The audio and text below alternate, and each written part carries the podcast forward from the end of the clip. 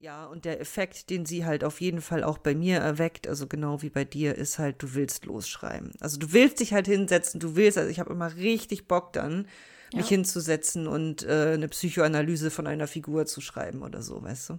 Ja. Und mir ist nämlich gerade eingefallen, wo du gerade meintest, so das sollst du machen und das sollst du nicht machen und so. Und das finde ich auch, da kriegt man sofort, wenn man das liest, schon so ein ja, man total. fühlt sich sofort ausgebremst. Und das ist ja genau das Gegenteil von dem, was du meintest, dass man sich empowered fühlen soll. Ja, das genau. ist ja genau das Gegenteil davon.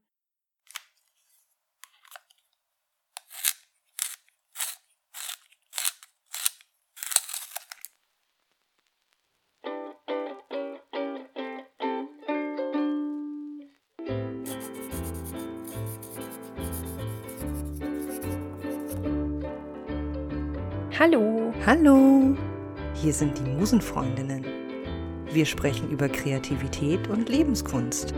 Ihr seid eingeladen zum Lauschen, Sinieren und Mitschnacken. Schickt uns eine E-Mail an musenfreundin.posteo.de. Los geht's. Hallo Evi. Ah, hallo Karin. hallo. Gleichzeitig. Ja. Na? Na? Wie ist es dir? Du, mir ist es gut. Wirklich, gerade richtig gut. Cool. Ich komme gut voran und äh, mit meinem Roman und mhm. Step by Step und habe jetzt einen Plan. Also Pläne sind immer gut für mich. Und mhm. ähm, ich glaube, das ist gut machbar. Bis 15., also jetzt noch so einen halben Monat, ähm, will ich dann also bis dahin will ich dann den zweiten Roman in der Rohfassung fertig haben und das ist machbar. Mhm. Also in so zwei Wochen, drei Wochen. Ja, genau, zwei Wochen. Mhm. Ziemlich genau zwei Wochen, ja. Ja. Ja, krass. Und hast du denn jetzt eigentlich zwischendurch, ähm, also hast du an beiden Teilen parallel auch gearbeitet mhm. oder warst du jetzt nur beim zweiten die ganze Zeit? Genau, ich war nur beim zweiten, weil das für mich zu verschiedene Sachen sind. Also ich kann nicht auf der einen Seite neu etwas kreieren und produzieren und dann später am Tag oder so in den Revisionsprozess gehen, mhm. weil das einfach wirklich verschiedene Bewegungen sind. Also das eine ist nach vorne und das eine, das andere ist zurück und vor und zurück und das mhm. eine sollte möglichst keinen inneren Kritiker haben, oder so wenig wie möglich. Das andere darf ruhig einen haben und deswegen trenne ich das grundsätzlich. Also. Ja. Ja. Ja. Und du? Ähm, ich habe, das war sehr schön. Ich hatte so ein bisschen, meine Energie war, ist so ein bisschen low schon wieder in den letzten zwei Wochen und ich hatte so ein bisschen auch, mh, mm, also ich habe ja an dem an unserem Cover für unseren Podcast gearbeitet. Ja. So, das ging auch gut, aber das ist natürlich irgendwie, also doch, das ist schon eine schöne Designaufgabe. Da habe ich ja schon gesagt, dass ich mit den Vektorgrafiken mich darum geplagt habe, aber ich bin, habe mich reingefuchst. Also es wird dann auch schnell besser. Und das Ergebnis ist ganz cool. ähm, ja, das stimmt. Aber ich habe halt nebenbei ähm, so andere Sachen, so, so analog malen und so bisschen frei ähm, Sketches und so, da habe ich nicht so viel gemacht in den mhm. letzten zwei Wochen. Ähm, ja, du warst ja auch irgendwie gar nicht hier, ne? Wir hatten ja eine zweiwöchige Pause. Ja, ich war auch im Urlaub, da habe ich aber sogar gezeichnet ein bisschen. Ah, genau. Ja. Ähm, ich habe aber jetzt am letzten Wochenende ähm, einen kleinen Kurs wieder mal mitgemacht, so eingeschoben auf Skillshare. Ja. Habe ich mich so danach gefühlt und das war so ein Let Loose, also so Anti-Perfektionismus-Kurs. Sehr gut. und den habe ich mitgemacht und es war, ach, es hat mich richtig glücklich gemacht. Ja. Es war richtig schön. Da ging es wirklich um. Es war jetzt nicht völlig ähm, frei und einfach so, äh, keine Ahnung, so Abstract Art oder was weiß ich was mäßig, sondern es war schon so ein bisschen mit, okay, wir machen einen, wir malen einen Vogel und äh, wir machen auch ein paar Skizzen vorher, so ein bisschen studienmäßig, aber dann beim Prozess, beim, beim, beim Malen selbst, ähm, ja, so, so nach, viel nach Gefühl gehen und, und sein, den Perfektionismus halt ausschalten und einfach, einfach drauf los. Sozusagen. Ja, cool. Und so ein bisschen lockerer Stil und so. Das ist ja auch, meine Arbeiten sind immer sehr präzise Ja, meistens. auch gut konzipiert auch, ne? Also, Das auch, genau, das auch. Und dann, ähm, und auch von, von der, von der Linienführung her, von, von dem Kolorieren her und sowas alles relativ ähm, genau einfach. mhm. Und ähm, ach, mir fallen komische Wörter ein gerade. ähm, und das war halt mehr so, okay, erstmal habe ich Gouache genommen. Oh, ja. Das nehme ich ja sonst nicht. Also Nee. ich war schon mal in einem Medium, mit dem ich mich nicht so gut auskenne. Mhm. Und Gouache ist aber wiederum ein sehr, sehr nettes Medium. Also da habe ich immer so das Gefühl, das, also Gouache nimmt mir nichts übel. Das du? verzeiht viel, ja. ja. Genau, man kann immer noch korrigieren und irgendwie sieht das immer alles ganz nett aus. Und ähm, ich mag auch, ich mag die, die Flexibilität so von pastös bis, bis zu lasierend, also so, so Transparenteffekt kann man ja irgendwie alles machen. Mhm. Und ich habe da halt, bin da relativ frei einfach tatsächlich reingegangen. Ich habe auch nicht mal, also die Kursleiterin, die hat noch irgendwie nebenbei, die hat noch so eine Phase eingelegt, wo sie so ein bisschen so ihre Materialien ausprobiert hat und geguckt hat, was kann man so für Effekte machen, Ja. bevor sie das dann angewendet hat. Und da habe ich auch noch sogar gesagt, nö, ich mache das nicht, ich gehe einfach direkt rein, so wie ich Bock habe und ich gucke, was passiert. Ja.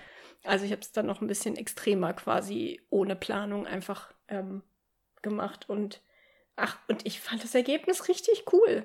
Und da war wieder extrem, extrem dieser Fall, über den wir auch schon gesprochen haben, ähm, dass das zwischendurch richtig scheiße aussah. Ja.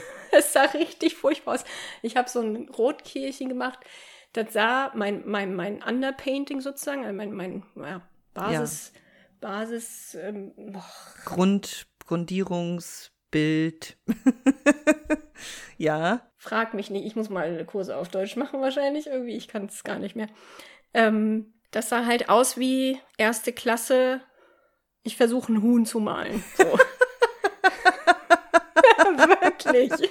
Das sah wirklich aus wie so ein Huhn. Und so ganz schlecht gemalt einfach. Aber es war halt nur das Underpainting. Und dann habe ich halt eben einfach weitergemacht. Und Schicht für Schicht wurde da halt ein Bild draus so. Ein Mhm. gutes. Und das Endergebnis, und es war ohne, aber ohne Druck und ohne Angst. Ja. Und dann habe ich am Ende noch eine ziemlich große Änderung einfach vorgenommen, wo ich so gedacht, also ich habe dann so nämlich, das war so ein, mein Referenzbild war so, dass der so losflog gerade von so einem Zweig. Mhm.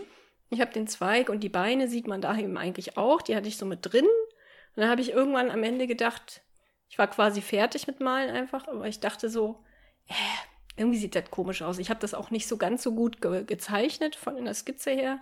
Von den Proportionen her war das nicht so optimal. Und dieser Zweig, der sah irgendwie auch komisch aus und es hat auch diese, die, das, die ganze Komposition gestört. Und dann habe ich mir einfach den Pinsel genommen und einfach komplett übergemalt. Das geht halt mit Gouache. Ja. Also ich habe einfach die Beine weggemacht und den Zweig auch und dann ist es nur noch, war jetzt noch der, so von hinten der Vogel, der dann halt so durch die Gegend fliegt. Und das hat, zack, sah es gut aus. So. Ja. Ja. Dann habe ich es noch so ein bisschen, weil ich Lust hatte, einfach noch mal ein bisschen auch digital editiert und noch mal mit den Farben und Kontrasten so ein bisschen gespielt und da ist ein richtig schönes Bild draus geworden, wo ich das angucke und denke, ah, schön. So, so wie es sein soll. Oh, das ist toll. Ich zeig dir das mal. Ja, zeig dir das mal. Das ist auf jeden Fall schön. Ja, auf jeden Fall hat das, äh, fand ich das cool, weil das hat so schön dazu gepasst, worüber wir gesprochen haben, gerade auch in den letzten Wochen. Ja. Und das war so ein Anti-Perfektionismus-Kurs halt einfach und das, ähm, das hat mir sehr gut getan. Ja, das glaube ich. Ach, sowas ist toll. So toll, dass sowas angeboten wird. Ja, das Ja. stimmt. Mhm. Schön. Sounds very good. Das Huhn, das zum Brotkehlchen wurde. Genau. das, aber ich schicke dir auch das, den Zwischenstand. Ich habe ein Foto gemacht. Da freue ich mich jetzt schon. ja. Zum Glück muss ich es mir ja nicht an die Wand hängen. Das hast du ja, wenn du so ein Kind in der ersten Klasse hast, bleibt dir ja nichts anderes über. Es sei denn, du willst das schon ganz früh desillusionieren, aber das will man ja nicht. Nee. Mhm. Ja, das klingt ja super. Und ähm, bei Skillshare war das irgendwie eine bestimmte Person? Also kanntest du den Lehrer oder die Lehrerin? Nee, das war tatsächlich mal eine neue aus Kanada. Ah. Aber ähm, empfohlen wurde der Kurs von einer Künstlerin, der ich schon länger folge und bei der ich auch Kurse gemacht habe und die, ähm, die ich sehr, sehr gerne mag, auf jeden Fall, die ich, die ich toll finde in ihrer Art zu unterrichten und mit ihrer Botschaft und genau, die, mhm. über die habe ich das, bin ich darauf gestoßen. Ja. Ja, cool.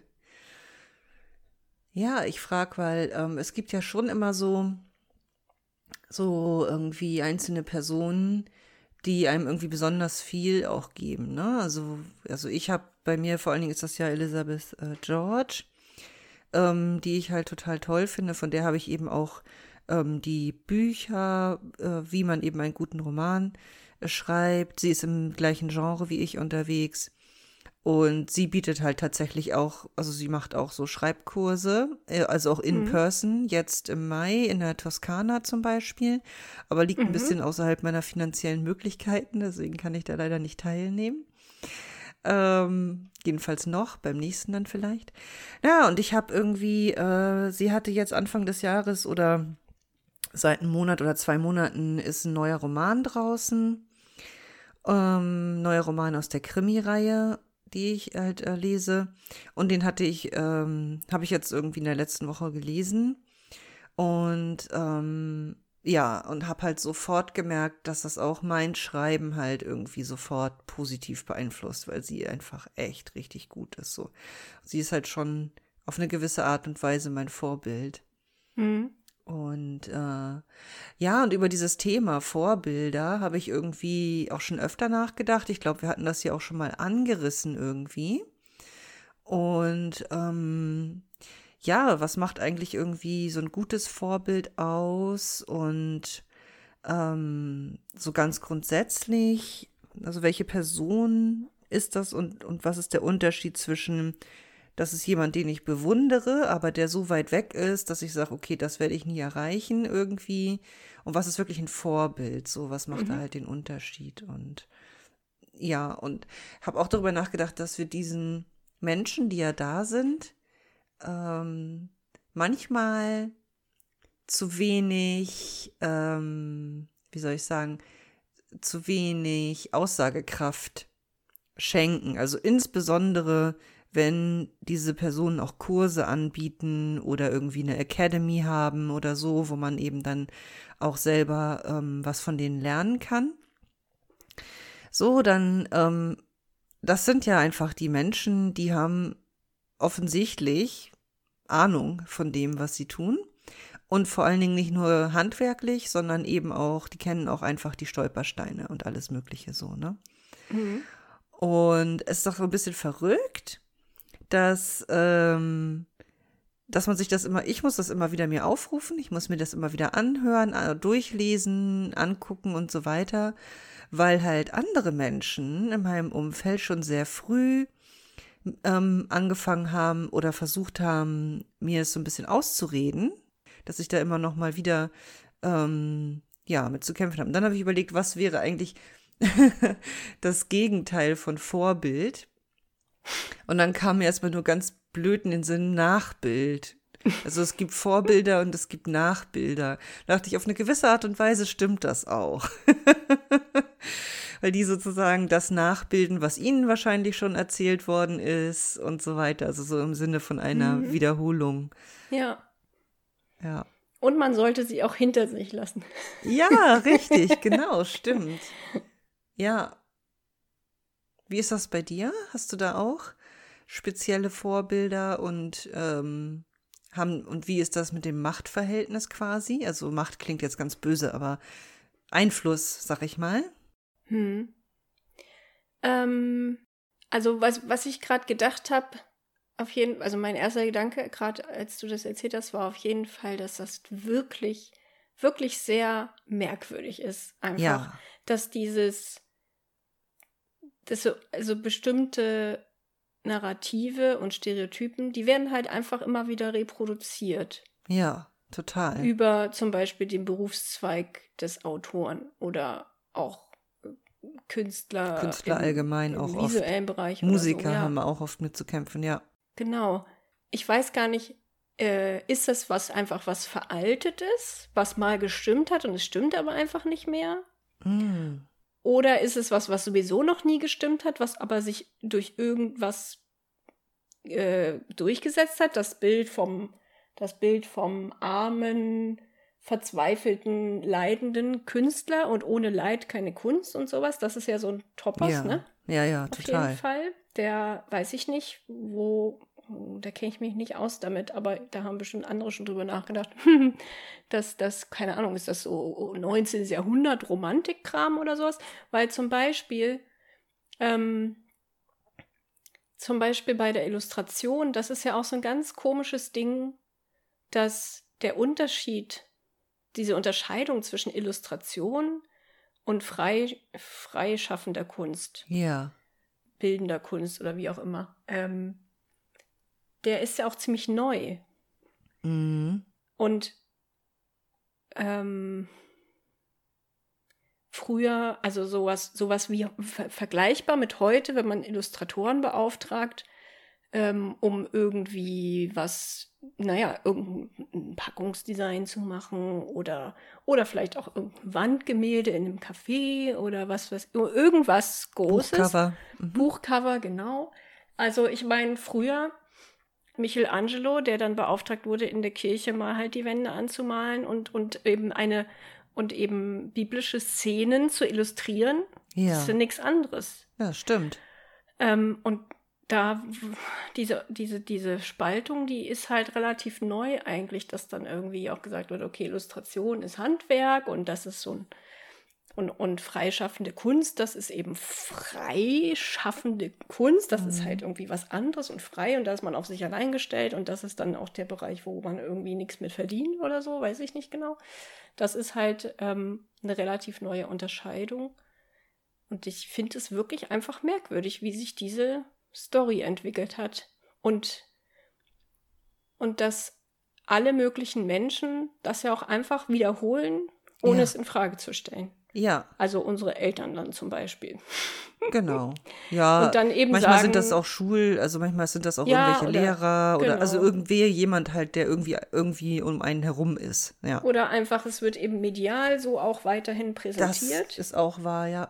Und auch eine Berufsberatung, ne? Also da kommt es ja auch nicht vor, jeder hat doch mal irgendwann so eine dämliche Berufsberatung in der Schullaufbahn. Und da musst du irgendwie so Kästchen ausfüllen, irgendwie so ein Fragebogen. Und das wäre mir jetzt noch nicht untergekommen, dass da freischaffender Künstler als Empfehlung bei rauskommt, weißt du? Das ist dann schon immer irgendwie etwas, was dann auch äh, einen Nutzen irgendwie hat oder so, ne? Mhm. So haben unsere, in Anführungszeichen, Vorbilder oder die wir jetzt zu Nachbildern machen, das halt reproduziert. Genau das, was du gerade meintest. Ohne, ne, das einfach weitererzählt, Ja. diese Story, obwohl sie selber äh, das gar nicht irgendwie erfahren haben. Das stimmt, dann haben sie nur so wahrscheinlich so ein paar Leute im Kopf. Also das ist jetzt ja auch nicht total von der Hand zu weisen. Es gibt große KünstlerInnen, die ihr Leben lang wirklich ziemlich arm waren und dann erst nach dem Tod sind sie irgendwie so berühmt geworden. So, das gibt es ja, aber das sind ja nicht alle. Also es sind halt so Einzelne, ne? Hm. Auf jeden Fall muss man erstmal dahin kommen, dann zu merken, ja. ähm, okay, will ich mich jetzt diesem allgemeinen Narrativ da anschließen oder suche ich mir vielleicht die Evidenz, die sagt, es kann auch anders sein? Ja, Und die gibt es auf jeden Fall. ja, Und dem kann man auch folgen, ohne dass man gleich irgendwie träumerisch verklärt wird oder so. das glaube ich auch. Und, und da kenne ich auf jeden Fall auch bei mir, habe ich so einige Vorbilder auf jeden Fall gesammelt. Mhm.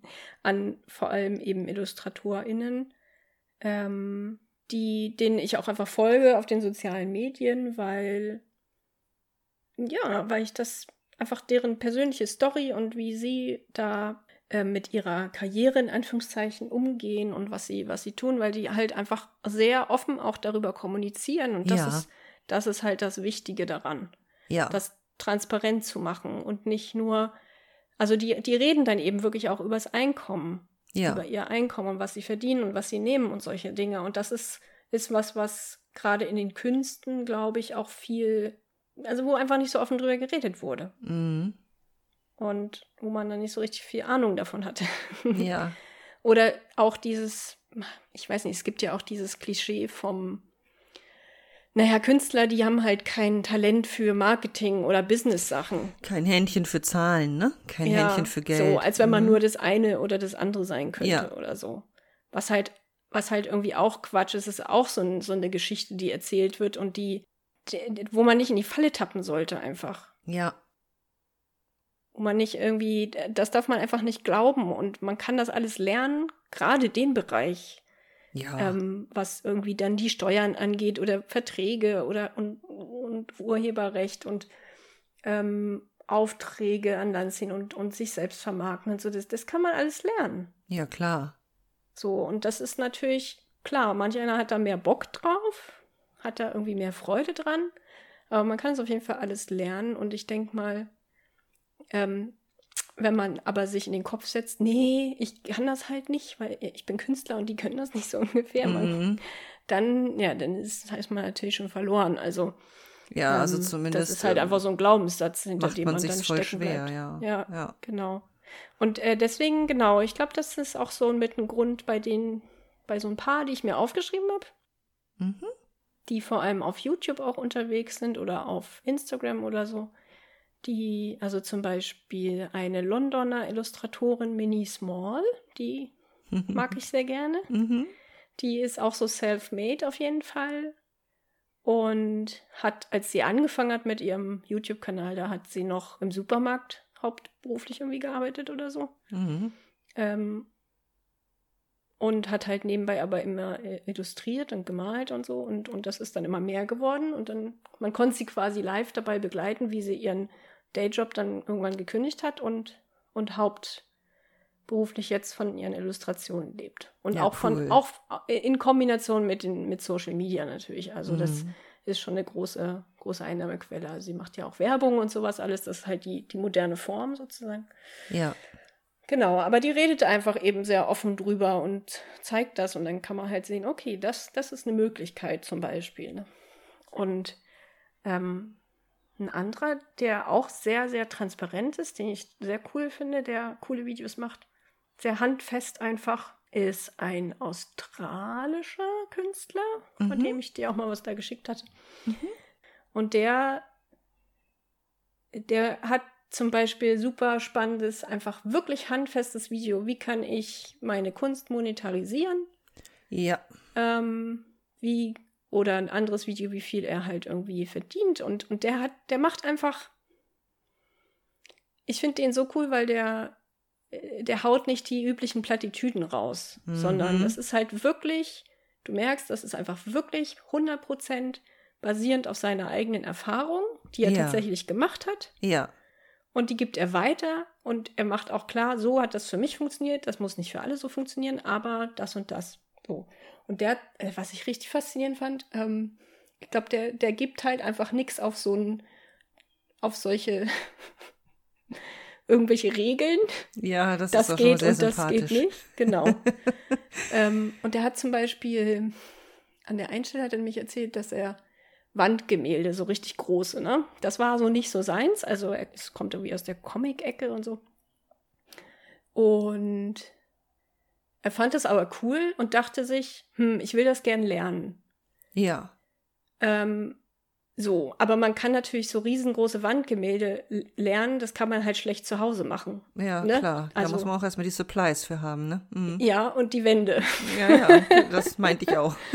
Und dann hat er das einfach so gemacht. Er ist dann rumgegangen quasi in seiner Stadt oder was auch immer, äh, bei potenziellen Kunden wie Cafés oder was weiß ich was. Und hat gesagt, hier, ich mache euch so ein Wandgemälde. Ihr müsst nur für die Supplies bezahlen. Die Arbeit ist umsonst. Ähm, und dann hat er halt Aufträge dafür bekommen, weil war ja super günstig und hat eben bei der Gelegenheit das einfach gelernt. Und die Ja, hatten dann ein schlau. geiles Wandgemälde. Und dann ist er besser geworden Ja. und dann hat er, konnte er irgendwann dann was dafür nehmen, weil er hatte Referenzen und hat gesagt, hier, ich kann das und so. Also solche Sachen macht er halt. Und dann denke ich, cool, richtig, richtig innovativ und originell und ähm, ähm, ja, er scheißt halt einfach drauf, was man soll und was man nicht soll, was man kann und was man nicht kann. So. Ja, das finde ich immer total gut und ich muss sagen, dass genau solche Charaktere mich auch echt immer anziehen. Also ich habe halt einfach selber so ein, so ein rebellisches Element einfach in mir und ähm, oder Punk-Element einfach und ähm, also das finde ich immer richtig toll. Das ist irgendwie ja innovativ. Es ist so wie du sagst. Also man überlegt sich, okay, das möchte ich, ich kann es nicht, ich kann mir jetzt keine Wände kaufen. So wie komme ich da hin? Und dann einfach loszugehen, das zu machen. Also ich meine, das ist auch echt mutig irgendwie. Ja, mega Ne, mutig. Ich meine, was ist, wenn du es erst lernen musst und du, ne? Also ich erinnere mich jetzt an das Huhn von vorhin so.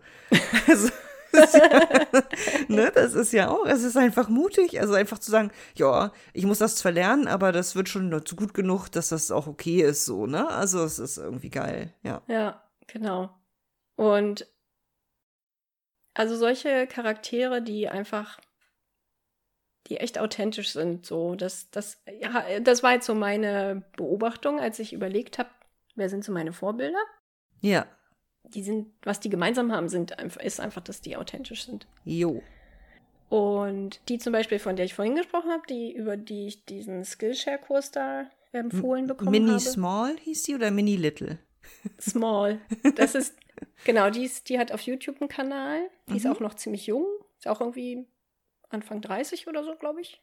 Ähm, und die andere, Jen Dixon heißt die. Die ist Mhm. eigentlich eine Amerikanerin, aber wohnt in Großbritannien. Ah ja. Äh, und die ist schon ganz, ganz lange im Kunstbusiness, ist auch freischaffende Künstlerin, also verkauft auch ihre Kunst und so und ähm, gibt aber auch ganz viele Kurse und die liebt halt einfach wirklich das Unterrichten und das merkt man. Also die Ja. macht so Live-Kurse bei sich zu Hause schon seit Jahren und inzwischen macht sie aber eben auch online bei Skillshare vor allem irgendwie Kurse und diese Kurse sind einfach zu empfehlen, weil du merkst, dass sie das richtig ernst meint damit, dass sie dir was beibringen will. Ja, Das sind, also teilweise nennt sie das auch Bootcamp und es sind auch Bootcamps. Ja. Weil sie, sie redet halt auch nicht um den heißen Brei herum, dass man üben muss und so. Das ist nicht so ein Kurs wie, ah, heute machen wir eine schöne Aquarellrose oder so Blümchen. so, Ja. ist ja auch mal nett. So kann man machen, wenn man mal so eine Muttertags-Geburtstagskarte machen will oder so, dann macht man halt so einen Kurs mit. Mhm. Bei ihr ist das aber so. Wir verbessern unsere Hatching-Technik oder so. Oder wir machen, wir machen Studien zu, ähm, zur Bildkomposition und üben mit den und den Materialien. Und dann ist das halt echt ein richtiges Studium sozusagen. oh, richtig cool. Und da hängt sie sich halt richtig rein und macht tolle Materialien und ist auch witzig, mega witzig. das ist auch total wichtig immer, finde ich. Und was Ja. ich auch richtig toll finde an ihr, ist, dass sie auf ihrem Instagram-Account, da postet sie halt nicht nur irgendwelche hochglanzpolierten Sachen, Mhm. sondern sie postet halt einfach auch irgendwelche Dinge, die sie eben spontan mal schnell irgendwo hingekrickelt hat oder so. Mhm. Und die sind, ja, das sind halt keine, äh, das sind halt manchmal echt nicht so unbedingt so objektiv hübsche Dinge oder so, aber die haben halt mega Ausdruck und ähm, sie schreibt dann irgendwie auch meistens was zu ihrer Stimmung dazu oder wie es entstanden ist und ähm, die ist halt auch einfach irgendwie, die, die, der ist das egal, was man machen sollte oder nicht und der ist Ja. das, man merkt, dass sie keine Agenda dahinter hat, irgendjemandem gefallen zu wollen oder Ja, so. wunderbar, das ist doch richtig gut. Das sind Also- doch genau, also das sind so, du sagst, hast jetzt auch sozusagen bei allen, den, die du genannt hast, so Eigenschaften erwähnt, die für mich eben so ein Vorbild auch zu einem Vorbild machen. Also Ja. es geht gar nicht nur um die, um, um das Output oder was es genau ist, was produziert wird oder so, Ja. sondern es sind so charakterliche oder persönlich, also Persönlichkeitsmerkmale oder charakterliche Eigenschaften, Ja, die, die einem das Gefühl von Empowerment irgendwie auch geben, finde ich, oder? mhm. Das Gefühl, du, du kannst gegen die Regeln gehen, so. ja, Und welche Regeln überhaupt? Wer hat die denn geschrieben? In welchem Gesetzbuch steht das jetzt nochmal ja, drin? ja, genau. Ja. Ja. Richtig cool. Und Herzblut. Man merkt halt Ja. bei denen einfach, dass da Herzblut drin steckt, genau.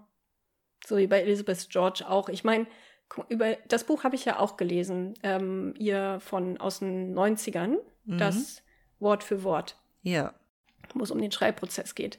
Das ist echt dick.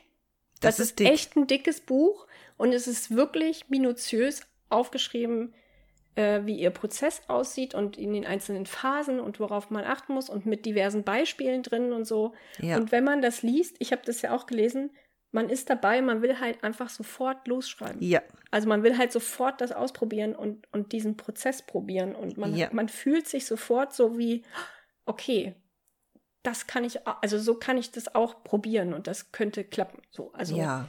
ähm, und es ist nicht, ich, ich kann mir nicht vorstellen, dass sie irgendwie, wie bestimmt viele andere, also weiß ich nicht, was es noch so auf dem Markt dann gibt, aber es gibt bestimmt auch viele, keine Ahnung, diese GU-Ratgeber Ja, oder was weiß ich was, weißt du, wo irgendjemand gefragt wird, ja, kannst du mal ein Buch über das Schreiben schreiben, so ungefähr, und dann Mhm. wird da irgendwas zusammengenagelt und äh, Hauptsache es wird veröffentlicht. Und bei ihrem Buch, finde ich, merkt man einfach, dass das absolut nicht der Fall war, weil sie hätte nicht so krass ausführlich das machen müssen, um ein Mhm. Buch ja, draus das zu ist machen. halt auch ne? ihre Arbeitsweise, spiegelt sich auch in den Romanen halt total Ja. wieder. Ja. Das ist so, sie ist einfach wirklich genau. Mhm. Das ist einfach super, ich finde das super bewundernswert auch. Ja. Und man, man spürt das einfach, dass da das Herzblut drin steckt und dass sie das ernst meinen und dass die wollen, dass sie das weitergeben wollen ähm, und denen daran gelegen ist, dass sie wem auch immer sie was beibringen, dass ihnen wirklich was beigebracht wird und dass ihnen geholfen wird. So. Absolut. Und ich meine, da gibt es natürlich gerade im Bereich ähm, Schreibratgeber ähm, viele unterschiedliche, was du halt bei Elizabeth George halt gar nicht hast oder wenig hast. Nee, ich glaube eigentlich fast gar nicht. Ein bisschen ist so dieses, wie die Akt, also wie viele Akte gibt es und wie sieht so ein Roman aus. Also ein bisschen ist das so bei Ja, Wort sie, für Wort. sie stellt ein paar Modelle vor. So. Sie stellt ein paar Modelle vor, aber sie ist da nicht so, ähm, so super detailliert. Aber das ist voll okay. Dafür gibt es halt andere AutorInnen, die das halt so im Fokus haben. Und ähm, da gibt es auch einfach hilfreiche. Aber was du meintest, diese Schreibratgeber, ich habe ja nun einige. Mhm. ja. Wie man einen äh, irgendwie Romane und Kurzgeschichten äh, schreiben. Alles Mögliche habe ich hier. Mhm. Und ich habe in viele reingelesen und, und viele haben ja auch so Übungen dann drin, aber die Übungen sind, mh, die sind okay, die sind gut, wenn man gerade ganz doll anfängt und noch nichts gemacht hat, so, dann kann man das mal machen. So freies Assoziieren oder irgendwie ähm, wirklich auch an, also so am Handwerk quasi arbeiten, so. Ähm, aber das hilft dir nicht, um wirklich einen, einen guten und spannenden Roman zu schreiben, so.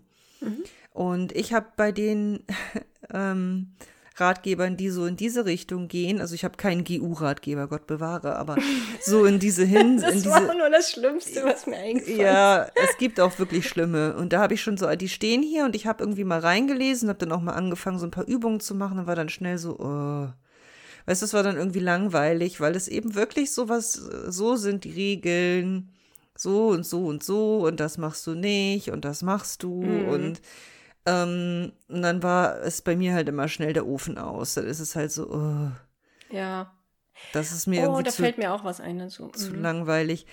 Und ähm, Elizabeth George hat mir richtig weitergeholfen. Ich habe aktuell ihr, die, sie hat noch ein ähm, Buch dazu geschrieben. Das ist bisher, das ist jetzt auch gerade auf Deutsch erst erschienen. Ich habe beide Versionen. Ich habe das Original auf Englisch, das heißt Mastering the Process und ähm, da, die deutsche Übersetzung heißt Meisterklasse.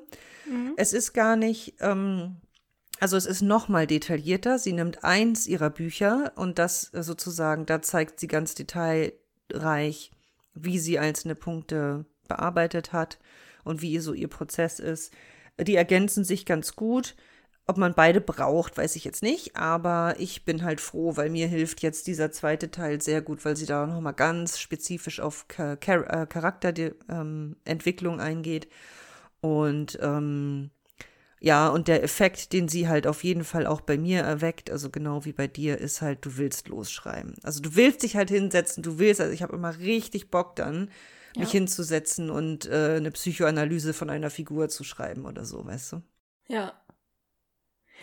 Und mir ist nämlich gerade eingefallen, wo du gerade meintest, so das sollst du machen und das sollst du nicht machen und so. Und das finde ich auch, da kriegt man sofort, wenn man das liest, schon so ein äh, Ja, man fühlt total. sich sofort ausgebremst. Und das ist ja genau das Gegenteil von dem, was du meintest, dass man sich empowered fühlen soll. Ja, Das genau. ist ja genau das Gegenteil davon. Aber ich habe auch so ein Beispiel. Ich habe zum Beispiel hier das Handbuch für IllustratorInnen oder sowas. Mhm.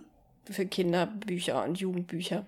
Das ist au- auf dem deutschen Markt erschienen. Ich weiß gerade, das, das steht irgendwo in der Ecke, weiß ich nicht genau. Ja, Ähm, Staubschicht drauf. Mhm. ich habe ich hab mir das halt mitgeholt, weil das mit als, es wurde irgendwie mit als Standardwerk empfohlen, beziehungsweise es gibt halt auch einfach gar nicht so unbedingt so viel im deutschsprachigen Raum, ähm, was jetzt direkt auf Kinderbücher bezogen ist.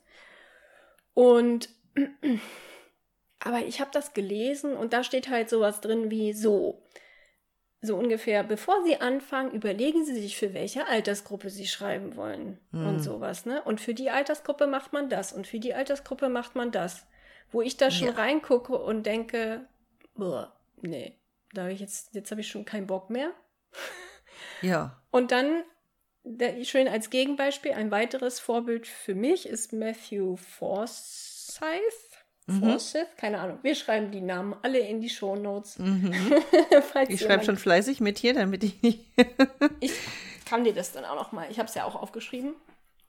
Äh, Schicke ich dir dann auch noch mal. Mhm. Ähm, unsere Hörerinnen können es nicht sehen, aber dieses schöne Buch hier, guck mal. Ah Oh, ja. Mit Ja. dem kleinen Frosch. Ich finde seinen Stil so toll und der sticht so raus, Ja. ähm, dass er mir sofort aufgefallen ist aufgrund seines Stils und ich sofort mir seine Werke angeschaut habe und mir dieses ähm, Bilderbuch hier zuletzt gekauft habe. Und ich habe mir ein Interview mit ihm angeguckt. Und zum einen ist er ein super Vorbild für mich, weil er einer derjenigen ist, die nicht irgendwie Illustration oder irgendwas studiert haben oder freie Mhm. Kunst, sondern er ist auch so self, so Autodidakt Ja. Und ähm, kommt eigentlich irgendwie aus dem Informatikbereich oder irgendwas in die Mhm. Richtung. Das finde ich schon mal sehr sympathisch. Aber auch. le- äh, schon eine Schnittmenge vorhanden gleich, ne? Ja, genau. Und also nicht, dass ich, ich habe auch viele, ich, es gibt auch viele IllustratorInnen, die ich bewundere, die das eben studiert haben und so und Mhm. die irgendwie Design studiert haben oder irgendwas in die Richtung und die machen super Sachen und das finde ich toll, aber er ist eben mal ein Beispiel von der anderen Seite und ist preisgekrönt. Mhm. Also der ist wirklich bekannt und hat diverse Preise schon gewonnen. Und das ist das Buch, was ich jetzt hier habe, ist eins ähm, der ersten, wo er auch der Autor ist, also Autor, Ja. Illustrator Buch. Und der hat in dem Interview, was ich gesehen habe, wurde er natürlich auch gefragt Ja. aus dem Publikum. Ja, ähm, welche Altersgruppe hatten Sie denn im Kopf, als Sie das Buch äh, sie, gemacht haben, so? Und da war er so, meinte, äh, nö, ach, über sowas denke ich gar nicht nach. Ich schreibe einfach, was mir selber gefällt und ich male das so, wie ich mir das selber gefällt und dann und fertig. Ja. Richtig gut. Richtig gut. Das finde ich super. Ja. Ja. und da war ich auch so, oh, danke, danke.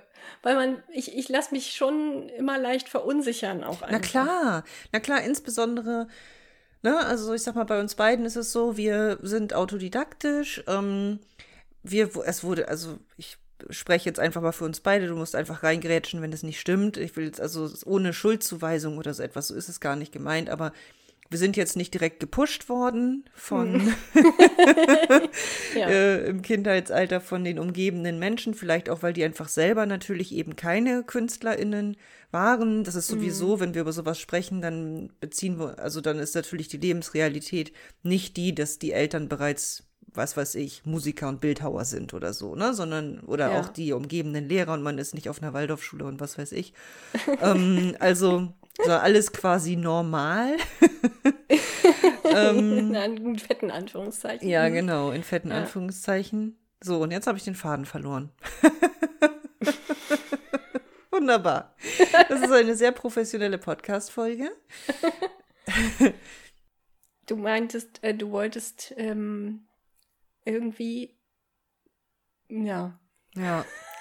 weiß ich auch nicht genau. Also es geht um Selfmade und Selfmade, wir sind Autodidakten. wir sind auch Autodidakten und äh, mit dem Verunsichern. Ja, und genau. deswegen ist es einfach auch so, glaube ich, naja, also es ist ein Stück weit, haben das aber, glaube ich, viele auch, vielleicht auch viele, die es studiert haben, so eine Verunsicherung, ob man es irgendwie richtig macht, in Anführungsstrichen, Mhm. Ja. oder ob man irgendwie völlig falsch abbiegt und, und äh, es sich vielleicht auch schwerer macht, als es sein müsste. Und, ähm, und bei mir ist das so, also ich habe einfach sehr viel Trial and Error. Das ist klar so, sonst Mhm, müsste ich auch nicht ja. so ewig an einem Buch arbeiten. Das wird Hab sich ich halt mit auch. der Zeit verändern so. Ja, ja.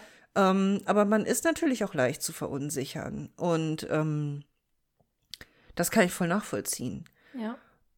Und selbst bei den Rat, also jetzt sag ich mal, den Vorbildern kann es schon auch passieren. Also obwohl Elizabeth George für mich ein total krasses Vorbild ist, ist ihr Prozess, der ist extrem planerisch. So, also es ist wirklich, sie macht äh, alle Arbeit, die man vorher machen kann, macht sie vorher, bevor sie überhaupt sich hinsetzt und schreibt. Also wirklich alles, ne? Also die Recherche vor Ort, tausend Bilder, sie spricht mit Leuten, sie führt Interviews, sie entwickelt ihre Charaktere. Irgendwie hat sie eine Idee zu einem Thema, aber dann guckt sie, dann überlegt sie sich, äh, was für eine Mordwaffe, wer ist der Mörder und das alles. Und also bevor sie überhaupt schreibt, ist wahrscheinlich schon ein Jahr ins Land gezogen Ja, wenn das mal reicht, ja. Mhm. wenn das mal reicht, genau. Und ähm, da hatte ich auch mal, als ich das jetzt erst gelesen habe, gedacht, oh Gott, ich mache das total falsch. Mhm. Mm, Ich bin ja eher so ein bisschen außer Lameng, sag ich mal. Drauf Und. Mhm. mm, genau. Und dann habe ich aber Stephen King in die Finger bekommen und der hat auch ein Buch übers Schreiben geschrieben. Mhm. Ähm, und äh, da, der ist genau auf dem anderen Ende des Spektrums. Also wenn wir es jetzt mal als Spektrum nehmen, der plant null. Ja. Null. Nada. der setzt sich hin und schreibt los. Das. Und das dann Mhm. jeden Tag und nächtelang. Und ich meine, Stephen King hat äh, ja sehr krasse Sachen geschrieben. Äh, Ja. Sehr gerne gelesen, auch immer. Jetzt schon eine Weile nicht mehr, aber das, das hat keinen spezifischen Grund. Ich müsste mal wieder einen King lesen. Ähm, und er geht es genau andersherum an. Und ähm, also zeitlich glaube ich, ist es vielleicht dasselbe. Ich weiß es nicht, obwohl King produziert ein bisschen mehr. Ähm, aber der hat dann im Nachgang halt einfach viel Arbeit, ne? Also er macht dann das alles im Nachhinein. Das heißt, er hat den Erstentwurf dann fertig nach, keine Ahnung, ein, zwei Monaten. Und dann liegt er erstmal einen Augenblick. Das ist ja grundsätzlich immer auch die Empfehlung. Und dann nimmt er sich das nochmal vor und zwar richtig hardcore. Also dann streicht er ganze Sachen raus und dann fängt er erst an, guckt sich die Charaktere an und, und geht dann in die Tiefe und so weiter. Also irgendwie ist der Prozess dann im Endeffekt schon ähnlich. Aber ähm, wenn du dich dann jetzt zum Beispiel an Stephen King orientierst, dann wäre, und du bist aber voll der planerische Typ, da wäre es vielleicht auch so, oh, mache ich das falsch? Habe ich nicht genug Kreativität in mir und so weiter, weißt du? Also man ist halt leicht verunsichert. Daher einfach, das wollte ich nur so erwähnen als, als Tipp an unsere HörerInnen, äh, nehmt euch mehrere Leute vor. Also wenn eine Ja. Sache nicht ganz hinhaut, ihr macht es nicht falsch, sondern vielleicht habt ihr einfach nur einen anderen Zugang, den aber jemand anderes, der auch in euer Vorbild, ähm, in die Riege der Vorbilder passen könnte, hat. Mhm. Ja. So, jetzt habe ich lange geredet, obwohl du eigentlich, glaube ich, was. Nee, ich wollte. Nee, nee, ist doch gut. Äh, ich wollte dich sowieso noch fragen, wen, genau, wen du noch als Vorbild hast. Ich habe ja jetzt ein paar genannt. Du hast jetzt Elizabeth Mhm. George genannt und gerade Stephen King ein bisschen. Genau. Also, das sind ähm, natürlich Personen, die ich jetzt nicht persönlich kenne und die auch auf Social Media nicht so super aktiv sind. Ist halt so ein bisschen mit Autorinnen, SchriftstellerInnen, ein bisschen, also, ja. sind manchmal nicht so eine Rockstars. Ein paar schon. Und haben wahrscheinlich auch gute Social Media Kanäle, aber die jetzt eben nicht so sehr. Und vielleicht auch altersbedingt, ich weiß es nicht. Ähm, aber die haben gute Bücher geschrieben über das Schreiben und das hilft ja auch schon mal. Mhm. Und ähm, Stephen King mag ich noch in anderer Hinsicht, weil Stephen King, das erfährt man halt, wenn man dieses Buch liest, das ist irgendwie über sein Leben und über das Schreiben. Also es sind eigentlich halt zwei Teile in dem Buch. Mhm.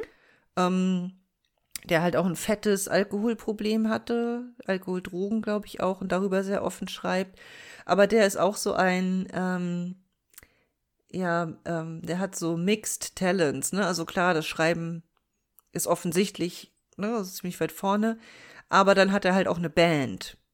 Mhm. Und das ist ziemlich lustig, weil die Mitglieder der Band sind eigentlich auch alle Schriftsteller und ich habe jetzt nicht mehr so alle einzeln im Kopf oder viele sind auch Schriftsteller. Also Amy Tan zum Beispiel ist mit in der Band und die ist eine Schriftstellerin mhm. Sie, und ähm, auch sehr bekannte so. Und die wollen halt einfach, die haben halt Bock zu musizieren. Und ähm, ja, machen das dann regelmäßig und treten dann natürlich auch auf und so. Und ähm, das finde ich halt auch nice. Also einfach so diese Freiheit. Also für mich symbolisiert das so diese Freiheit ähm, im kreativen Tun. Ne? Also dass man nicht sagt, so ich bin Schriftsteller, aber jetzt kann ich nicht auch noch Musikerin sein, so ja. irgendwie. Ne? Sondern ja. das mache ich auch. Und dann habe ich zufällig einen anderen Schriftstellerkollegen oder eine Kollegin, die macht das auch. Also, lass mal treffen. Ja. Lass mal jammen. Ja. Finde ich irgendwie sehr lässig. Ja, das ist witzig. Mhm. Ja, also die beiden zusammen ergeben irgendwie so mein Prozess. Ja. Und beide sind hilfreich für mich, haben mir sehr, sehr weitergeholfen. Und dann ähm, habe ich noch zwei US-amerikanische ähm, Schriftstellerinnen, die ich auch wirklich als Vorbild habe, obwohl die andere Genres schreiben als ich. Also da ist sozusagen mh, hm, die Schnittmenge da nicht hoch, aber sie sind eben Frauen und wir sind ungefähr in einem äh, gleichen Alter. Und sie ähm, verdienen ihr Geld eben durch Schreiben, aber eben auch mit ähm, noch einem Side-Business, wenn man so möchte. Das mhm. eine ist Jessica Brody, die ähm, das sehr hilfreiche Buch für mich geschrieben hat, ähm, Save the Cat Writes a Novel. Ähm, Save the Cat, das ist eigentlich ähm, ein Buch von Blake Snyder wo es ums Drehbuchschreiben geht. Also eigentlich ist das irgendwie wie, wie sieht eigentlich ein gutes Drehbuch aus? Und die Herangehensweise ist so, ist nicht so, äh, also ähm, ist quasi deduktiv. Das heißt, der Blake Snyder hat sich einfach mal alle möglichen Filme angeguckt und hat festgestellt, dass da irgendwie ein Muster zugrunde liegt. Mhm. So, nicht einfach drei Akte und so, sondern hat gesagt, da ist noch mehr dahinter. Und hat das dann untersucht und hat dann halt festgestellt, dass es so 15 wirklich wesentliche Punkte gibt in jeder Geschichte, die immer irgendwie auftauchen. Mhm. Und, ähm, und die hat er einfach benannt. Also das nennt er Beats, 15 Beats.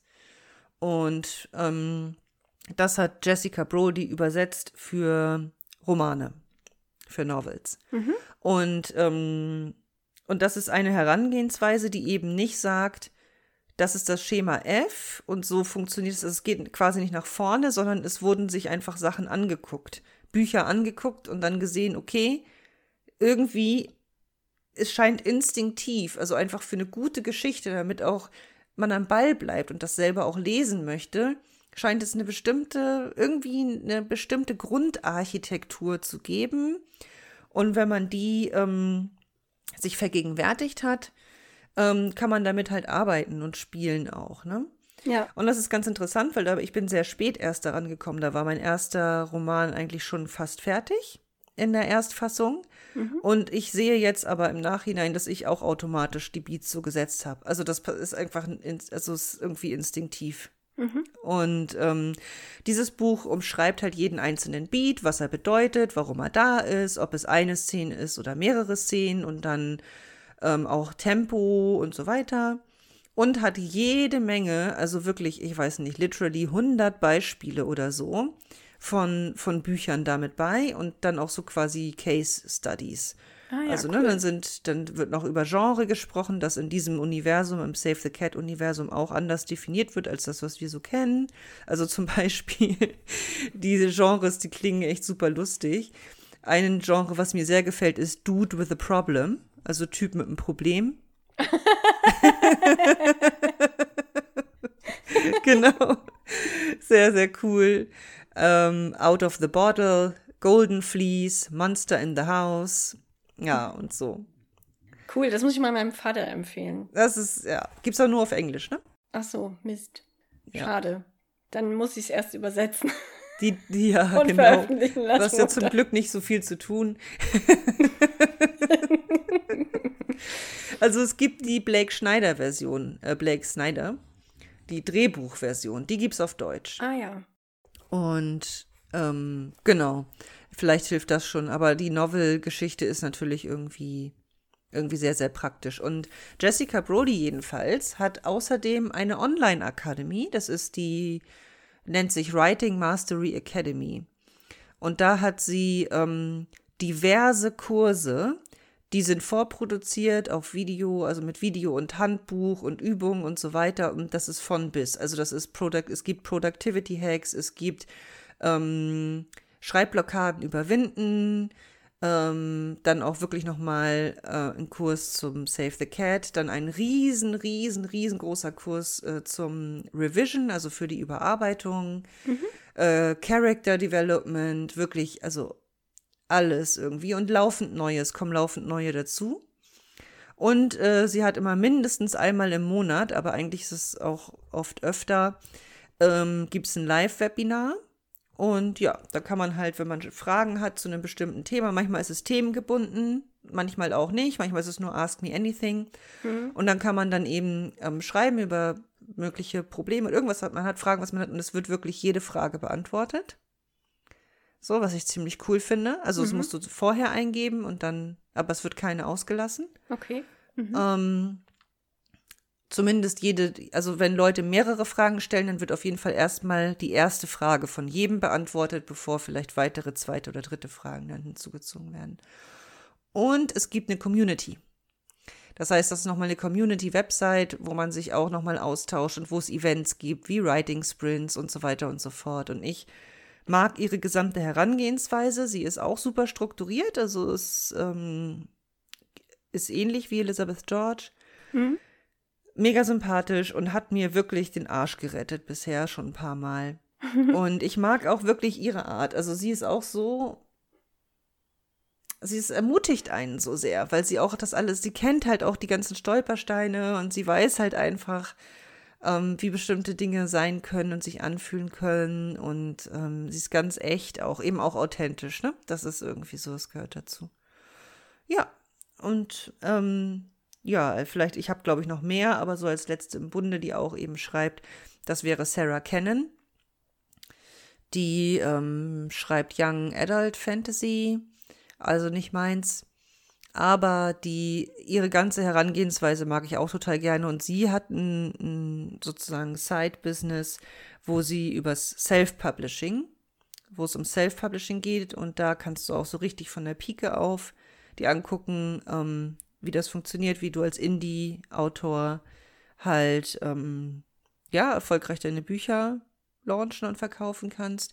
Und sie ist voll into Planning, also so planen und so weiter. Da hat sie eine ganz eigene Methode entwickelt, die ist sehr ja. strukturiert und die ähm, hat mir auch, also die hilft mir halt auch enorm. Mhm. Und ich mag ihre Art halt auch. Die ist super offen und die ist auch wirklich viel auf Social Media, ganz viel auf Instagram, Facebook und YouTube vor allen Dingen. Die hat zwei YouTube-Kanäle, einmal für den Autorenbereich, einmal für den ähm, für den anderen Bereich sozusagen. Und es gibt jeden Freitag gibt's einen Coffee-Chat, die teilt ganz viel und ja, also das finde ich auch immer super empowernd und alles. Also sie ist auch wirklich, wirklich eine, eine, ein Herz einfach, ein Herz von einer, von einer Frau so. Also kann ich wirklich auch nur empfehlen. Und einfach deswegen, man fühlt sich so verstanden und ernst genommen. Ich sehe, Mann, das sind alles jetzt hier Frauen und eben, ja gut, Stephen King ist ein Mann, aber ähm, die haben es geschafft, in Anführungsstrichen, also die sind erfolgreich und die sind total großzügig und bereit, das alles zu teilen und geben mir halt auch das Gefühl, ja, das geht. Mhm. Und die kommen auch alle nicht unbedingt aus künstlerischen Haushalten oder so. Also die haben auch vorher andere Sachen gemacht. Ne? Also Jessica Brody hat zum Beispiel im Management irgendwie gearbeitet. Mhm. War irgendwie Managerin von in irgendeiner Riesen, in so einem Riesenkonzern. Dann hat er gesagt, oh, eigentlich will ich ja Schriftstellern, hat gekündigt und angefangen zu Schriftstellern. das ja, gefällt mir.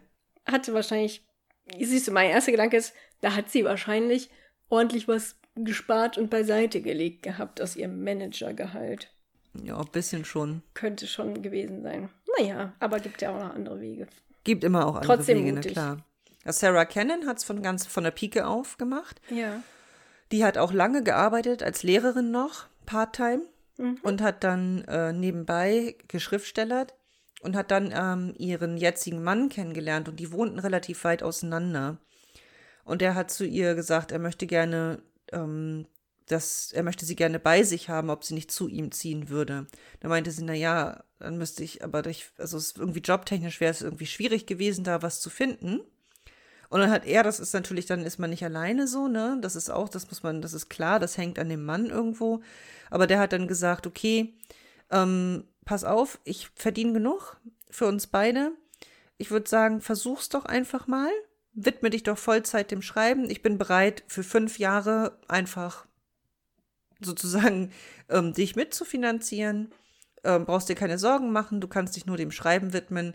Und das hat sie gemacht und hat auch in viel kürzerer Zeit dann ihre Bücher rausgebracht und ist jetzt eben, jetzt ist sie die, ähm, die Alleinverdienerin in der Familie. Weiß ich nicht, ob, ob er vielleicht auch noch was macht, aber sie ist auf jeden Fall diejenige, die echt die dicke Kohle nach Hause bringt. Und auch sie ist ganz offen mit dem, was sie verdient. Mhm. So, und das finde ich auch echt angenehm, ganz transparent. Mhm. Ne? Ja, das ist keine Scham dabei, ne? Ja, ja, das ist gut. Aber sie sagt auch immer, das war halt sehr komfortabel. Sie hat halt ja. Glück gehabt. Natürlich ja. hat nicht jeder da irgendwie eine Person, die sagt, ach komm. Ja. Man muss ja auch gar nicht der Partner sein. Es gibt, gibt ja auch Mäzenen natürlich. Ja. ja. Das ist halt Glückssache, ne? Ja. Ich meine, klar, ich, also das ist sicherlich eine Realität. Deswegen meinte ich vorhin, dass man auch nicht unbedingt, nur weil man offen ist, dass man nicht gleichzeitig irgendwie realitätsverklärt sein ja, muss. Ja. Ähm, dass wenn man, so wie bei ihr jetzt, äh, wenn man so ein Glück hat und sich dadurch diese Freiheit ergibt, dass das natürlich einfach den ganzen Prozess beschleunigt. Ja. So. Ja. Oder ich glaube auch schon, dass man in, in Umstände kommen kann, wo man absolut blockiert ist für, ja. für seine kreative Laufbahn. So. Na klar. Und wo man sicherlich je, je nach soziokulturellen ähm, Umfeld oder wie auch immer ähm, da eingeschränkte Möglichkeiten hat. Das, das, das stimmt schon. Aber ja, ja für mich persönlich, ähm, äh, und da sind wir wieder bei den Nachbildern, ne? mhm. ich bin halt, ich bin wirklich aufgewachsen mit dem Satz, damit kann man kein Geld verdienen. Ja, ich auch. Ich habe das so oft gehört. Ich habe das, ähm, ich habe so viel gebastelt als Kind auch mit meiner Mutter zusammen oder mit meiner Schwester zusammen oder so. Und wir haben zum Beispiel so Ostereier gemacht mit solcher, mit so einer sorbischen Wachstechnik. Mhm. Das ist richtig ein traditionelles Handwerk auch. Mhm. Und ich als Kind, also meine sahen auch schon cool aus, so, aber die von meiner Mutter sahen irgendwie noch viel besser aus, weil meine Mutter hat, also die hat eine ruhige Hand auch für so ganz exakte Arbeiten, mhm. was bei dieser Technik zum Beispiel wirklich äh, essentiell ist, dass du so ganz regelmäßige Muster ähm, frei Hand hinbekommst und sowas, ne? Mhm. So, auf jeden Fall haben wir das gemacht, hat mega Spaß gemacht. Und bei so, wenn wir sowas gemacht haben, habe ich immer gesagt als Kind mit, mit, keine Ahnung, acht oder zehn oder so, jetzt machen wir ganz viele davon und dann verkaufen wir die. Mhm. Das wollte ich immer. Ich wollte immer ganz viele machen mhm. und das dann verkaufen. So nicht, ich wollte, habe nicht gesagt, wir machen jetzt ein Business auf und dann leben wir davon. Ne? das ja nicht. Ich habe nur Nein. gesagt, wir machen ein paar und wir verkaufen ein paar. Mhm. Und dann kam immer als Antwort, damit kann man kein Geld verdienen. Mhm. mhm. Und dann habe ich habe ich irgendwie gelernt, okay, also mit so schönen Sachen, die mir Spaß machen, damit kann ich kein Geld verdienen. Ja. Super. ja. Ja. Bei mir ist es ähm, ähnlich und doch völlig anders. Ähm, bei mir ist es so, dass mein, meine Interessen, also es war also wirklich früh die Schriftstellerei, ähm, da habe ich immer, habe ich so gesagt bekommen, das ist eine brotlose Kunst. Mhm. Das kannst du als Hobby machen, mhm. aber du solltest was Anständiges lernen. Oder eben natürlich beim Schreiben Journalismus, ne? Ja. Und ähm, das betraf aber auch andere Dinge. Dann habe ich irgendwann angefangen, mich mit, mit, mich für Philosophie zu interessieren, selbes, selber Sermon quasi, ne?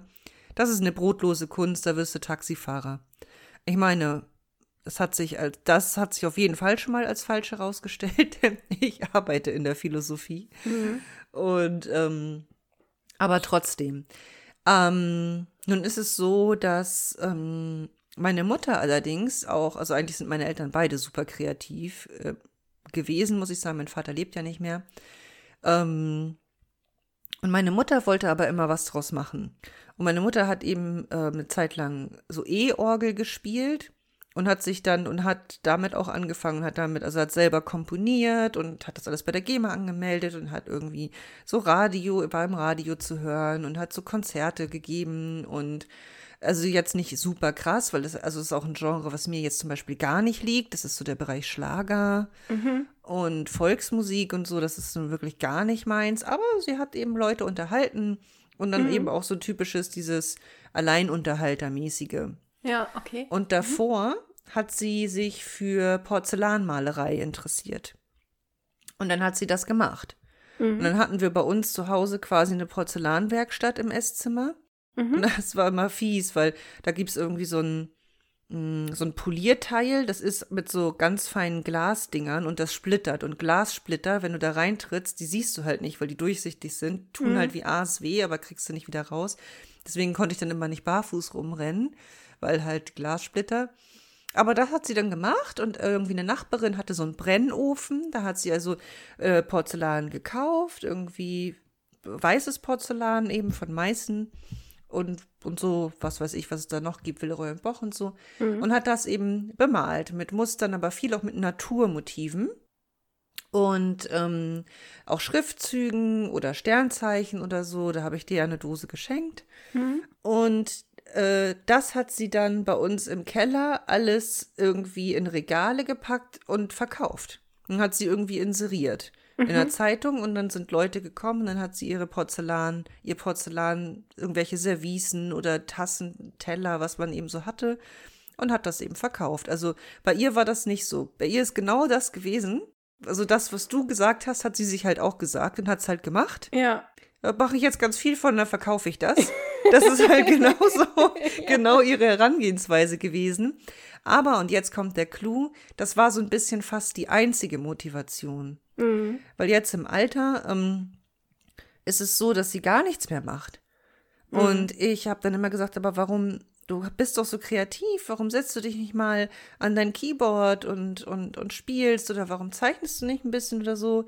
Aber dadurch, dass man das nicht, dass sie da der Meinung ist, die kann das nicht mehr verkaufen, hat das gar keinen Nutzen und dann macht sie es nicht. Mhm.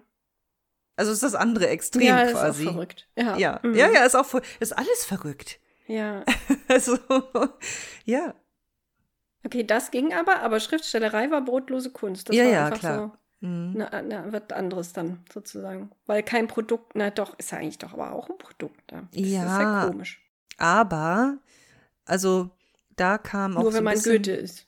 Ja, so in etwa. Also mein, mein, mein Vater hat viel gelesen, der war, ist später blind geworden, aber dann über Hörbücher und so, der war ein extrem belesener Mann, der hat auch super viel Philosophie gelesen und so, deswegen ist das halt verrückt, dass genau die beiden Sachen, also ich schlag voll nach ihm, mhm. die beiden Sachen, die für ihn eigentlich auch, glaube ich, das Ding waren, er dann irgendwie gesagt hat, dass äh, das nicht geht.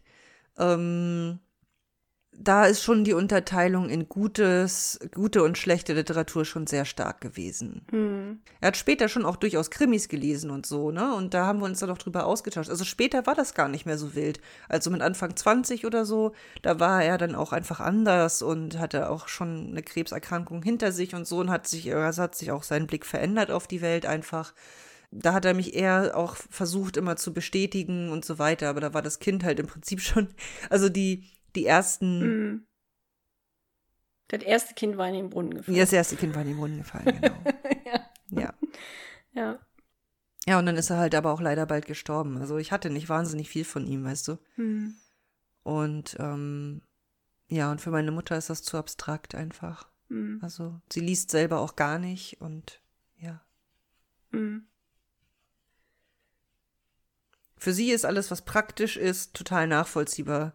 So, deswegen bewundert sie halt auch Gerrit total, also mein Partner, mhm. weil er so praktisch veranlagt ist und so viel selber macht und das findet sie halt. Da sieht sie sich selbst wieder, sagen wir mal so. Mhm. Und ich bin ja eher nicht so praktisch veranlagt. ich krieg schon einen Nagel in die Wand, aber das war's dann auch.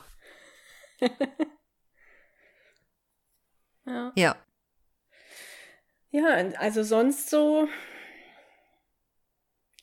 als ich zur Schule gegangen bin, da war die Förderung eher im musikalischen Bereich. Ja, da, da wurde ich auch gefördert. Musikalisch war bei mir auch. Genau. Ja. Und aber was so das Zeichnen anging, das war irgendwie, also das war einfach so, ja, okay, das mach, mach ich halt. Und, mhm. und das mache ich halt in meinem Zimmer am Nachmittag und so. Und, und weiter ging das nicht, so von, von der Wahrnehmung her.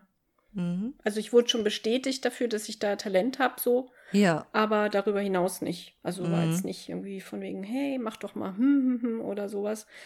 Bei uns gab es also auch das Musikalische war halt ja auch schon schwierig, ähm, weil dort einfach, wo ich aufgewachsen bin, das ist halt auf dem Dorf und da gab es einfach auch nicht so viel Infrastruktur dafür. Ja, verstehe. Es mhm. war nicht so, dass man da irgendwie großartig nachmittags in irgendeine, also die Volkshochschule war halt 30 Kilometer weit weg, so ja, zum ja. Beispiel, ne? Mhm.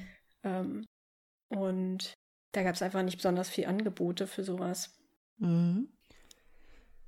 Das weiß ich bei mir gar nicht, ob es da nicht vielleicht Angebote gab. Also ich komme nicht vom Dorf, also aus einer Kleinstadt, aber die liegt ja direkt neben einer größeren Stadt. Und ähm, aber ich war dann auch irgendwann, ich muss auch sagen, ich habe dann auch irgendwann kein, also das Üben hat mich halt fürchterlich genervt. Mhm. Also sowohl im musikalischen als auch eben dieses also wenn ich jetzt irgendwie Schriftstellern will, dann muss ich erstmal. Also genau das, was mich jetzt halt auch abschreckt bei diesen Schreibratgebern, so, weißt du? Mhm. Das ist halt, das war dann auch irgendwie so, ja, dann musst du das und das und dann musst du das so machen und so geht es nicht und dann ja, hatte ich schon keinen Bock mehr. Das hatte weißt ich, du, dann ja, das hatte war es halt ja. so, ja, nee, dann, pff, dann eben nicht. Ja, genau, das hatte ich, das habe ich ja, glaube ich, schon auch erzählt bei dem, ja.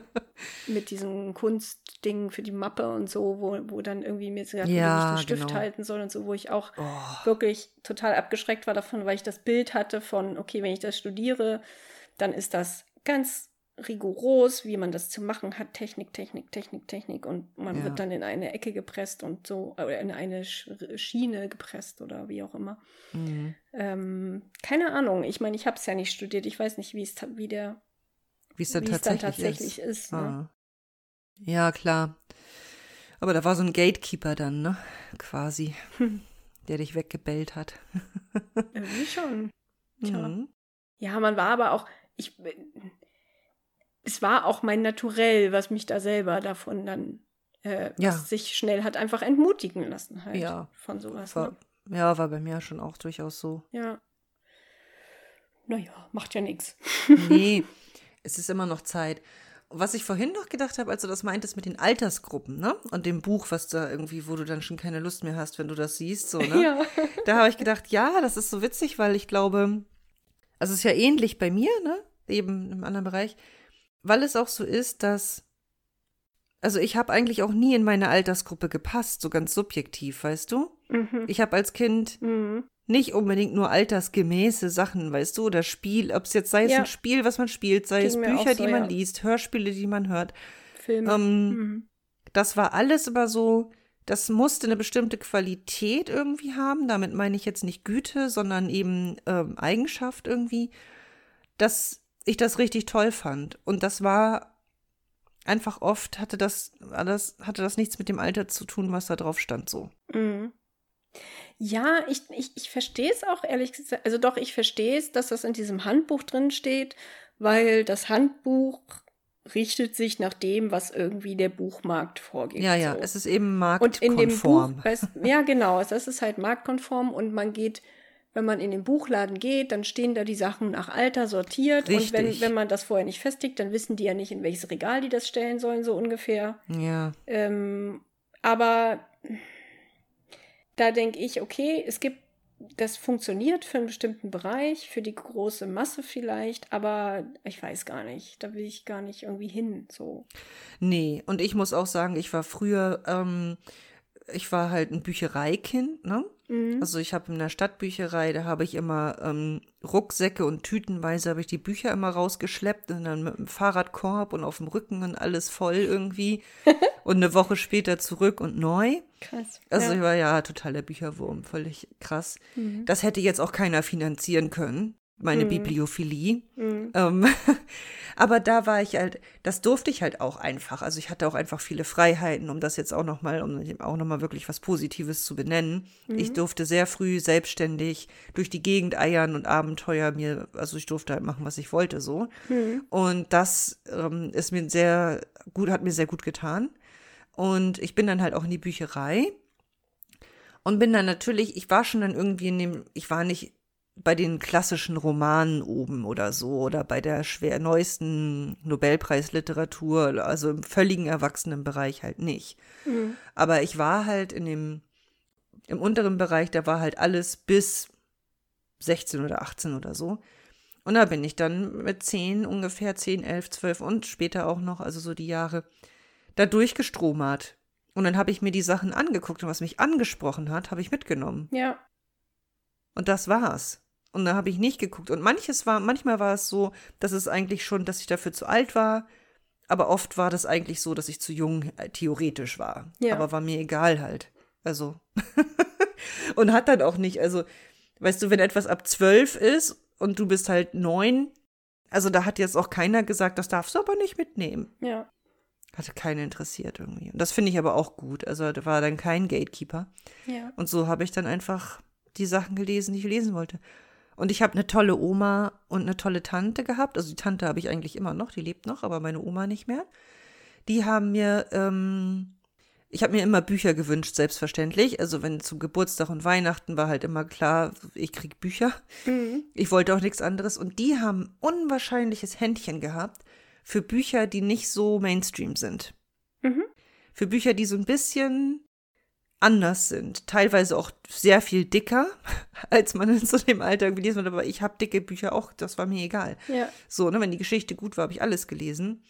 Und das sind so, da bin ich einfach auch sehr dankbar für. Dadurch habe ich auch einfach so wirklich spezielle Sachen lesen dürfen, die auch heute gar nicht mehr, also ich habe eine Reihe, die mich dann nachher auch überhaupt erst nach Neuseeland gebracht hat und mein ganzes Interesse daran überhaupt erst erweckt hat mit zehn von meiner Oma bekommen. Kriegst du heute nicht mehr, wird nicht mehr nachgedruckt. Mhm. So. Das ist einfach, das sind sehr spezielle Sachen und da, die mir sehr lieb sind. da hatte ich auch Glück einfach so ein bisschen.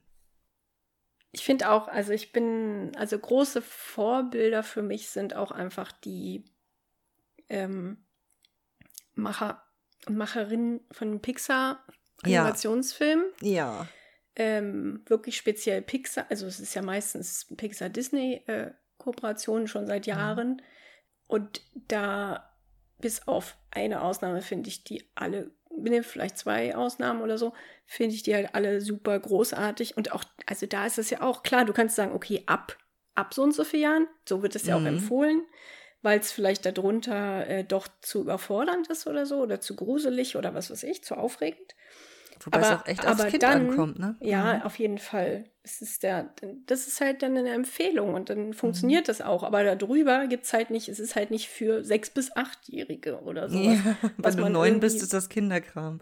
Ja. Was man bei Kinderbüchern immer irgendwie vorher dann schon, oder bei, auch wenn man Exposé einreicht, dann muss man das halt irgendwie festlegen und solche Sachen. Das ist irgendwie komisch. Es ist halt mhm. irgendwie komisch. Naja. Und die sind, diese Filme sind einfach so großartig, weil die ja für Kinder äh, sind die halt einfach aufregend und bunt und schön und für Erwachsene mhm. ist halt viel Subtiles noch drin.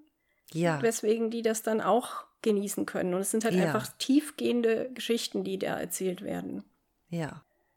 Ähm, mit universellen Themen. Und oh. das ist so ein, ohne dass ich da jetzt eine bestimmte Person hätte, aber so das Team sozusagen, was sich auch immer ändert oder so, aber dieses Studio, ähm, dieses Animationsstudio gibt auch noch mehr, aber das kennen ja nur die meisten, denke ich.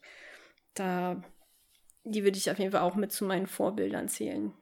Jetzt will ich einen Pixar-Film sehen. Ja, mach doch. Ist, ich habe letztens Coraline, ganz viele geguckt. Ist Coraline von Pixar? Nee. Mm -mm.